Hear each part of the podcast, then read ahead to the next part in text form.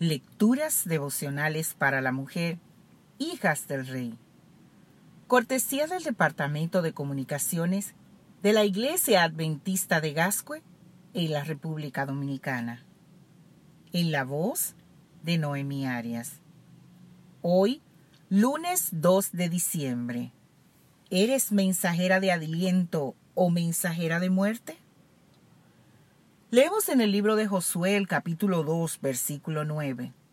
Sé que Jehová os ha dado esta tierra, porque el temor de vosotros ha caído sobre nosotros, y todos los moradores del país ya han desmayado por causa de vosotros.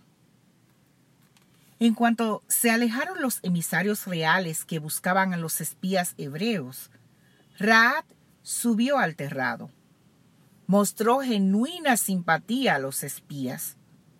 Aprovechó la oportunidad para ser mensajera de aliento y fortaleza para el pueblo de Dios. Sin rodeos, les informó su sentir y el de sus conciudadanos.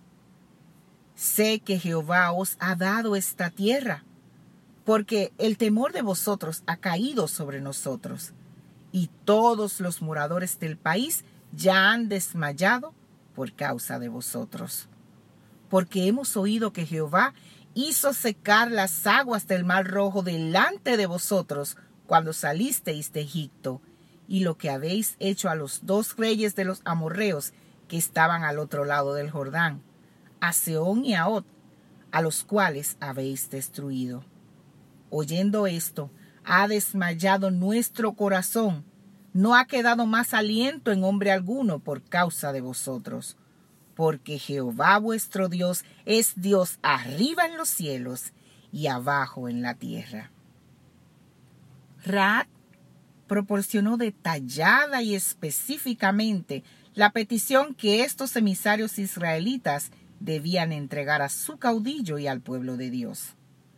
Era un reporte que, sin duda, reanimó a los espías y confirmó a Josué y a todo el pueblo de Israel que Jehová estaba al frente de esta conquista y de cada uno de sus detalles. ¿Reconoces el maravilloso don del habla? ¿Conoces el poder de tus palabras? Si es posible, Satanás mantendrá la lengua activa en su servicio. Por nosotros mismos no podemos controlar a este miembro indócil. Nuestra única esperanza es la gracia divina. Las palabras son maldición o bendición. Una palabra a tiempo lleva ánimo y esperanza a una vida deprimida. Palabras llenas de gracia celestial pueden ser el instrumento que cancele el plan del enemigo en alguien agobiado y sin deseos de vivir. Una palabra descortés hiere, divide y enferma. Un comentario descuidado acarrea graves consecuencias. Un chisme mata la reputación de alguien. Una mentira causa grandes estragos. Ante situaciones delicadas, ¿cuál es tu mensaje? ¿Eres positiva o negativa? ¿Motivas a otros con las promesas de la palabra de Dios? ¿Eres para tus conocidos una mensajera de aliento o una emisoria de muerte? Que Dios hoy te bendiga, mujer.